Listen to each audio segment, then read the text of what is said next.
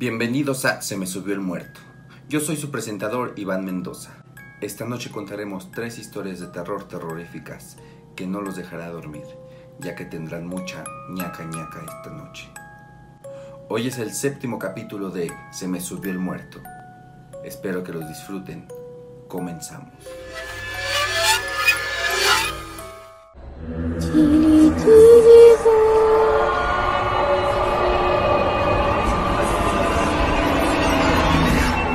Se me subió el muerto con Iván Mendoza.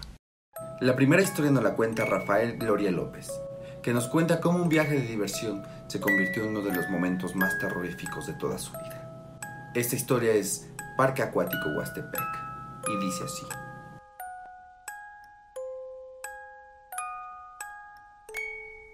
Hola Iván, te cuento que hace aproximadamente unos 10 años fui al Parque Acuático Huastepec con mi hermano y su novia.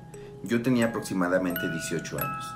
Normalmente uno va a pasear todo el día, a tomarse unas chelas, disfrutar del calor y olvidarse de su miserable vida durante un día. Y seguro te preguntarás, ¿qué podrá tener de paranormal un parque acuático?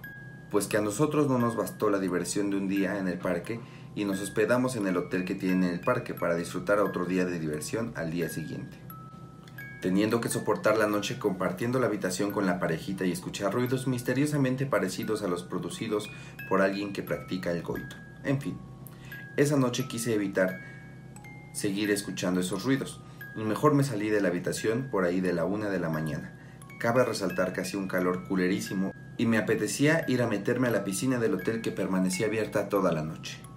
Cuando estuve a punto de meterme, salió mi hermano, que no había logrado más de 10 minutos en el acto amatorio. El punto es que me preguntó que si lo acompañaba al pequeño bar que había cerca. Así que fuimos por botanas y refrescos.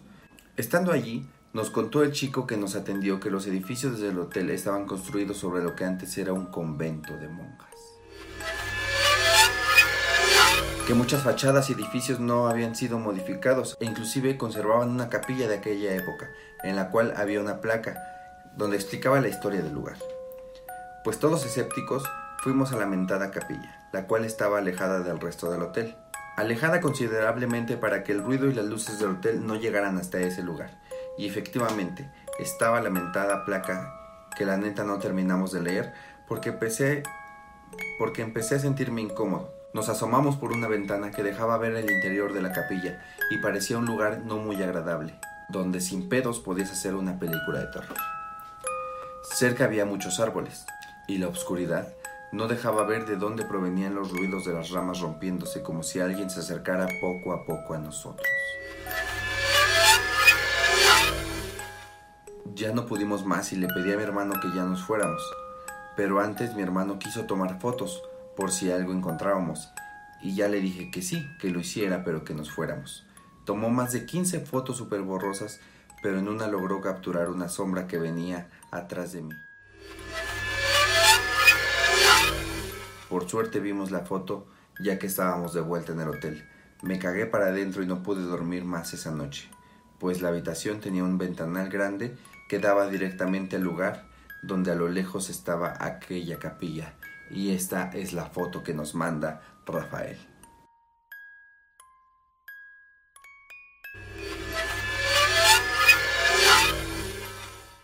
La está bien chido cuando te puedes dar ciertos lujos, ¿no? De decir, ¿saben qué? Vamos a quedarnos un día más en Huastepec. No se preocupen, yo lo pago a lo que cueste, para ese trabajo. Para ese trabajo, para darnos nuestros gustitos, ¿a poco no? Lo digo porque miren, luego es bien feo que las excursiones son así de... A ver, el camión sale a las 6 de la mañana para aprovechar el día. A las 6 en putito salimos, ¿eh? Entonces tú estás a las 5 de la mañana, todo abrigado, ¿no? Y bien pinche desvelado, con un chingo de frío, con tu manzana y con tu dano para desayunar. Y de regreso de la excursión, regresas a la una de la mañana en el mismo lugar, todo pinche cansado, desvelado también, con tu Danop y con lo que te quedó de la manzana adentro del Danop porque tú no encontraste una basura donde tirarlo. Pero ellos no, ellos dijeron, vamos a quedarnos un día más en Huastepec, porque el dinero es para gastarlo. Que yo me pregunto, ¿a quién se le ocurrió construir un parque acuático arriba de un convento? Oiga, aquí, ¿seguro que quiere construir el parque acuático arriba del convento? O sea, es que no estamos en una ciudad, hay un buen de terreno. Ahí enfrente hay un terreno, así como de puros elotes. No, ahí, ahí, arriba del convento, ahí hay cuartos hechos. Ya hay cuartos, nos, nos vamos a ahorrar un buen en cemento y en varillas. Ya con esos cuartos ahí hay que construirlo. Pero es que son de conventos, están, están bien culeros, dan un chingo de miedo, nadie se va a quedar ahí. Además seguramente va a estar bien caro. alguien nos va a ocupar, alguien nos va a ocupar. Yo estoy seguro que va a llegar un millonario a decir, yo, yo me voy a quedar una noche más, que quiera, que quiera vivir toda la experiencia Huastepec. Es que neta, ¿por qué siempre todos los lugares fueron construidos o arriba de un panteón o arriba de un convento? O sea, pues que había sobrepoblación de conventos y panteones, o en todos lados había, o qué chingados. Es que si nadie dijo, ¿por qué no construimos arriba de ese terreno donde hay un buen de lotes? No, en el convento. Que digo, pues igual y por eso ahorita hay más elotes que conventos, ¿no? Pues miren que todo eso fue en el pasado. Hoy nos toca que nos espanten, pues porque construyeron arriba de un panteón o de un convento. Pero, a ver, ¿en el futuro qué? ¿En el futuro qué vamos a decir? Oye, Juanito, ¿sabías que esta primaria fue construida arriba de un oxo? No mames, ¿arriba de un oxo? ¿Estás seguro? Yo escuché que la escuela de mi hermano también estaba construida arriba de un oxo. Sí, arriba de un oxo. Es más, dicen que si vas solo al baño, luego puedes escuchar un susurro que dice, le cobran en la otra caja.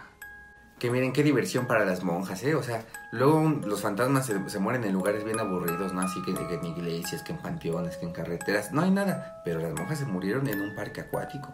O sea, nada más imagínense a la monja que se quedó atrapada en la zona donde pusieron un tobogán. Uh, este sí es el cielo nomás. Como no me morí en traje de baño porque tengo un buen de calor con este trajecito. Pero ya no me formo en los toboganes, culeros. Yo nada más estoy aquí todo el día. Uh. Se, se divierten mucho las monjas, miren. Se la pasan a toda madre.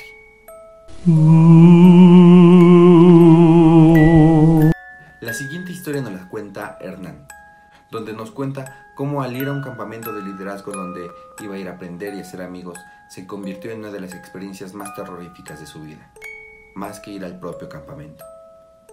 Esto dice así.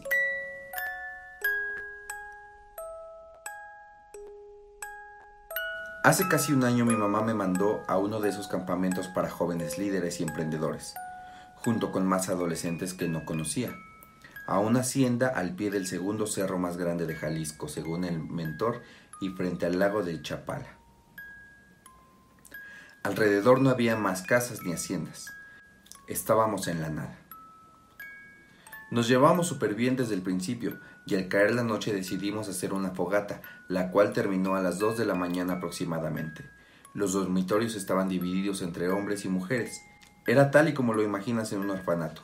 Camastros a los lados y formando un pasillo en medio del dormitorio con ventanales amplios hacia el lago y hacia el cerro ya cuando todos estábamos profundamente dormidos. Yo tenía insomnio y claramente escuché a una niña pequeña llorando afuera del dormitorio.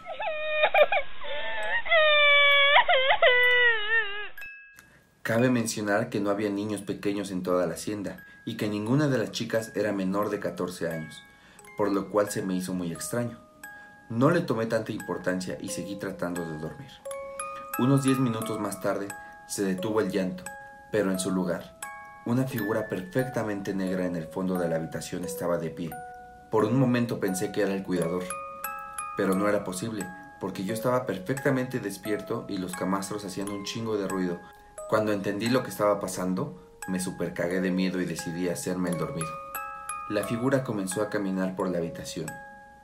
Se paraba enfrente de las camas de mis compañeros y al final se paró frente a mi cama. Después de un rato la figura desapareció y pude dormir unas dos horas. Cuando amaneció, vi que solo estábamos despiertos un compañero y yo. Decidimos salir a la terraza para platicar sin despertar a nadie.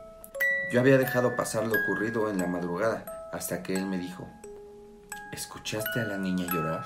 A lo que yo afirmé, y me dijo que eso era lo único que había escuchado. Yo decidí no decir nada sobre la figura oscura que rondó la habitación, mientras él y los demás dormían.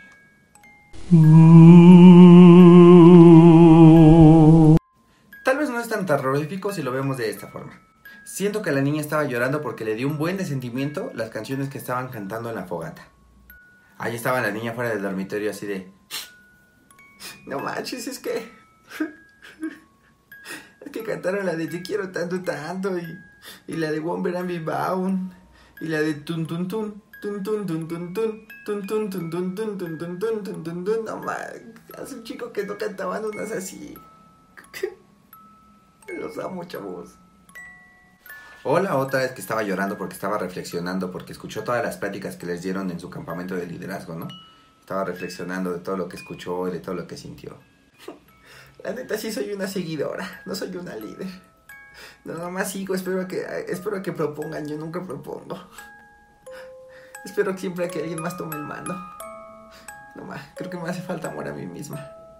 O tal vez estaba llorando porque la dejaron afuera, pinches culeros. O sea, ustedes cerraron bien su dormitorio de, ah, no mames, vayan a espantar aquí, mejor cierro y dejaron a la niña fantasma afuera. No mames, ¿por qué me dejan afuera? mí. ¿por qué me dejan afuera? ¿Ven que no tengo ni 14 años? No manchen, chavos. Además, ¿que no están viendo que aquí se aparecen apariciones? Que miren, obviamente el de la sombra negra era el líder, ¿no? Era el líder de las apariciones porque cuando salió él, la otra niña se cayó. Se cayó de callar, no de caer de, ay, me apareció, apareció y me caí. No, de, callarse. Como vendedores del metro cuando se meten dos al mismo vagón.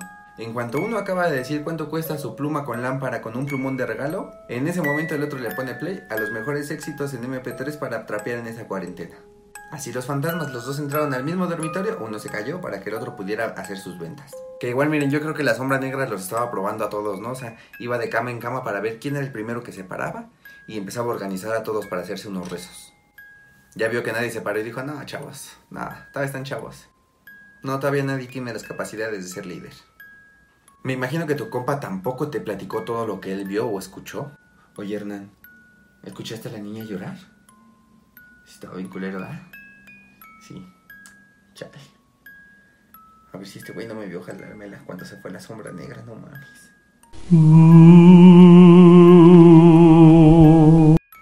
La siguiente historia nos la manda Marco Torres, quien nos cuenta una historia de un familiar a quien una entidad no la dejaba descansar, hasta que esa entidad se comunicó con ella para que la empezara a ayudar.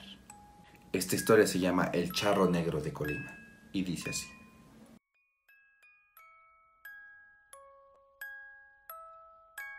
¿Qué tranza muertos, espectros y gasparines color caguama?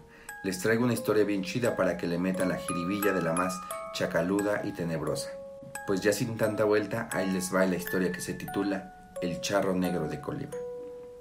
Esta historia sucedió en Alcaraces, Colima, y me es heredada por su protagonista, a quien llamaremos Ana. Ella siempre ha tenido una sensibilidad especial para presenciar las actividades paranormales. Esta sensibilidad la ha mostrado a lo largo de muchos años, así que hoy les platicaré una de tantas que ella ha vivido. Esto sucedió a principios de los años 80, cuando Ana tenía apenas sus 16 años. Ella vivía con su mamá y cuatro de sus hermanas. Vivían en una casa rentada de esta ciudad. Cabe destacar que la casa en mención era rentada, pues la familia es de pocos recursos, hecho que los llevó a rentar en distintos lugares del municipio. La casa en la que acontecieron los siguientes hechos fue uno de esos hogares temporales. La casa era muy antigua, de gruesas paredes y en ruinas. En este hogar, desde el primer día, Ana veía la presencia de un hombre, el cual ella describe como una persona de tez morena, alto, con un gran bigote y un traje de caporal color negro. Esta presencia se le veía frecuentemente en la casa y en todo momento que ella estuviera sola. Su madre, mi abuela, se percataba de esta frecuencia, pero negaba su existencia para no asustar a las demás hijas, y arremetía en cólera contra Ana cuando ella mencionaba algo sobre esta presencia, pues sabía que no podía irse de ese lugar por el tema de dinero. Con o sin espectro, se chingaban para vivir ahí porque los tiempos no estaban para mudarse. Así que le aconsejó que dejara de huir de la aparición y lo confrontara, porque vivos y muertos siempre quieren algo, y nunca es algo bueno, Premisa que sabía Ana, pero no podía seguir escondiéndose en su casa, así que decidió encarar al espíritu que la atormentaba. Así que al día siguiente, siguiendo los consejos que le dio mi abuela, en cuanto percibió su presencia antes de voltear a donde sabía que se encontraba, ella le gritó, ¿Qué quieres? Déjame en paz. La aparición quería ser escuchada y por fin se manifestó y escuchó cómo le susurró. Ana, ayúdame. Ana sintió miedo, pero comprendió que ya no podía dar un paso atrás, así que le preguntó, ¿cómo? Y entonces la aparición le narró que él en vida fue un hacendado y fue asesinado. Suponemos que en tiempos de la revolución por la vestimenta que él traía. Él vivió en esa casa, pero no podía descansar porque sus restos no reposaban en un campo santo. Le pidió que buscara sus restos, que se encontraban cerca de un árbol, en cuyo costado encontraría una gran roca en forma de cazuela, que se encontraba cerca de una pequeña capilla, y si quería que la dejara en paz, tenía que hacer lo que le estaba pidiendo. Muerta de miedo, pero con mucho tiempo disponible, ella buscó en el Cázares una capilla con esas características. El pueblo en aquel entonces era muy pequeño, así que no le costó trabajo ir a todas las capillas, que eran tan solo cuatro en ese entonces. Sin embargo, ninguna de ellas tenía las características ya antes narradas. En su casa no podía estar tranquila, porque sentía la presencia del que ella llamaba el charro.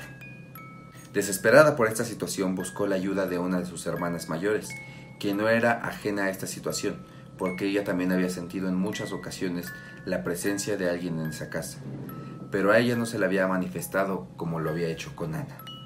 Así que con su ayuda indagaron más sobre el paradero de la capilla, y Daniela, su hermana, preguntó a sus amigos del trabajo sobre la existencia de alguna otra capilla de las que ellas no supieran. Una señora le comentó que ella sabía que al norte de Alcázares había una pequeña capilla, el lugar era un poco alejado, pero decidieron ir. Llegando el fin de semana, contrataron un taxi que las llevó a ese lugar. Las dejó en la entrada de la ranchería donde ellas fijaron como punto de partida para buscar la capilla. Preguntaron con los vecinos del lugar y ellos indicaron en dónde se encontraba esa capilla. Estaba construida cerca del casco de una ex hacienda en ruinas. Corrían con la suerte de que en ese momento oficiaban una misa, y como religiosas que ellas son, participaron en su celebración antes de buscar lo que les había llevado a ese lugar. Al terminar la ceremonia, el padre se acercó a ellas. Él conocía a todas las personas del lugar y al ver ahí rostros nuevos de forma amistosa les cuestionó si estaban de visita o eran familiares de alguien. Ellas le narraron al sacerdote los hechos que le había llevado hasta ese lejano sitio. El padre sorprendido dijo, cierta... El padre sorprendido dijo, ciertamente, aquí hay una roca como las que ustedes describen, y justamente está a un costado en un árbol. Estaban sorprendidos todos. ¿Estarían ahí los restos humanos de alguien? Mis tías eran las únicas que querían... Mis tías no eran las únicas que querían desmembrar esta historia para comprobar su veracidad. Existía un dejo de alivio y terror al mismo tiempo. El sacerdote llamó a la familia que le ayudaba en el lugar, puesto que él solo oficiaba misa en ese día. Pasaba la noche con la familia y regresaba a su casa al siguiente día, con la ayuda de unas personas que lo trasladaban de nuevo al Cázares. Con ayuda de la familia en cuestión, escarbaron cerca del árbol y después de buscar en distintos sitios encontraron los restos humanos de una persona, cuya vestimenta coincidía con la persona que se le aparecía en casa a mis tías. El sacerdote ofreció oficiar una misa a primera hora y gestionar enterrar los restos en el panteón del lugar. Las personas ofrecieron a mis tías un lugar donde descansar. Al siguiente día se ofreció una misa y las personas del lugar acompañaron los restos a su última morada, el Camposanto. Muy agradecidas con el sacerdote, las amables personas del lugar se despidieron y llegaron a casa donde mi abuela les puso una súper regañada. ¿Y qué dijeron? ¿Aquí acabó todo? Pues no. Durante 40 días no supieron nada sobre el charro, hasta que una tarde se le apareció de nuevo a mi tía. El charro le dio las gracias y le dijo, quiero que me conozcas como era yo en vida. Mi tía celó porque no sabía qué esperar. Al siguiente día ella continuaba con sus actividades de limpieza en casa, cuando de pronto sintió la presencia del espectro. Volteó hacia atrás y lo vio pero esta vez lo encontró con una gran vestimenta de charro de gala blanca. Le dijo, busca en ese árbol, tengo un regalo para ti. Ella fue corriendo y sin rascar tanto en la tierra encontró monedas de oro. Sorprendida por el hallazgo comenzó a gritar de alegría. A lo que los vecinos rápidos se acercaron a su casa e hicieron un gran escándalo. El sujeto que les rentaba la casa también escuchó la algarabía y fue corriendo al enterarse de lo que había encontrado. oro.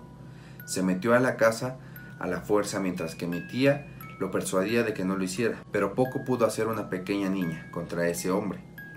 Pero cuando fueron hacia el árbol y el hombre metió las manos a la tierra, lo único que encontró fueron cenizas.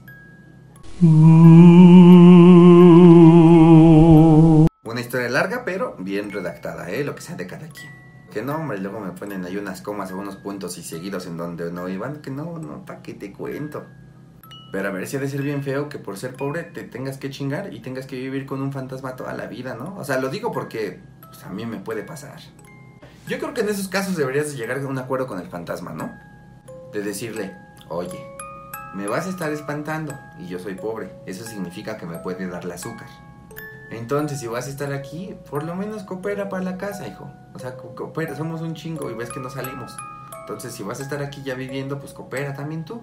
Mira, tú que atraviesas paredes, saca el cobre de los cables de las paredes para venderlo. Más porque los pobres somos bondadosos, ¿no? O sea, somos siempre de tener un chingo de gente metidas en nuestras casas. O sea, seguro era de, ay, ya, pues un fantasma más, pues, ay, pues ya, ¿qué, qué, qué más da? Pues ya le echamos más agua a los frijoles, mira, donde comen siete, comemos ocho. Que seguro si el charro traía a sus amigos fantasmas, tu abuelita le hubiera dicho, ay, ¿ya comieron, hijos? Siéntense, échense un taquito, ándenles, coman, coman, ándenle, hay para todos. Yo creo que en así se pasó de lanza tu abuela, ¿no? Cuando, cuando arremetía en cólera contra Ana. Porque, a ver, se te parece un fantasma y te espantas bien culero. Vas a contarle a tu mamá y te putea. Y ahora ya estás bien espantada y vergueada aparte. Como cuando te caes y tu mamá te pega por caerte. Y entonces ya no sabes qué golpe te está doliendo más si el que te diste contra el piso o el que te dio tu mamá. Estaba pensando cómo reaccionaría yo si un fantasma me susurrara al oído como lo hizo con Ana. Yo creo que sería algo así. Oh, espérate. Ay, espérate, es que. Ay, que en el oído me da. Como quién sabe qué cosa, ¿no? Espérate, dime así de lejitos. Ya, espérate, dime así de lejos. Ya no me soples ahí.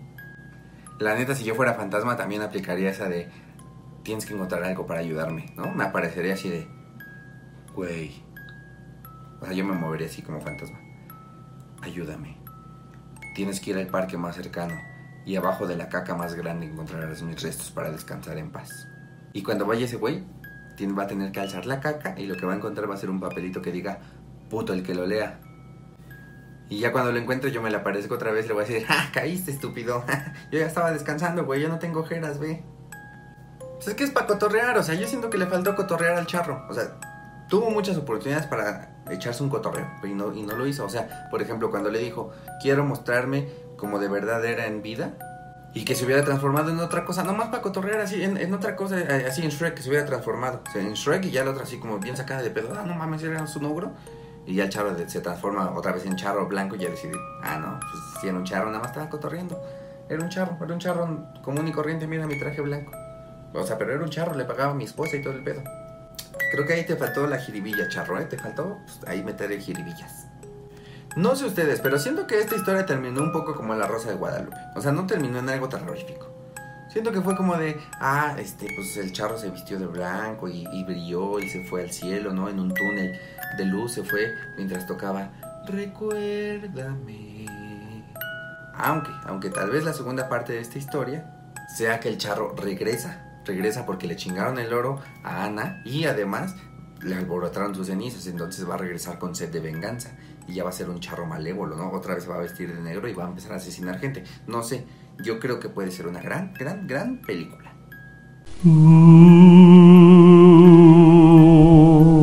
Esto fue todo por el capítulo de hoy. Recuerden que todos los lunes estaré recibiendo sus historias en mi Instagram, arroba soy Iván Mendoza, para venirlas a contar aquí con ustedes. Y al final de cada historia meterle que su jiribilla. Recuerden seguirme en mis redes sociales, además de suscribirse, darle like, compartir estos videos y activar la campanita. Compartan estos videos para que llegue a mucha más gente, por favor, porque eso me ayudaría muchísimo a mí y a ustedes para que haya más historias cada vez. Nos vemos muy pronto en otra emisión más de... Se me subió el muerto. ñaca, ñaca. ¿Sí les dio ñaca, ñaca estas veces? Estas historias fueron más largas, ¿eh? No sé si se dieron cuenta, fueron tres, pero más largas. Igual no les pasó algo como de, ay, qué puto miedo. Pero sí estaban chidas, la neta. También no sé, ustedes no sean payasos, ¿eh? O sea, a mí sí me dieron ñaca ñaca. Cuídense, bye.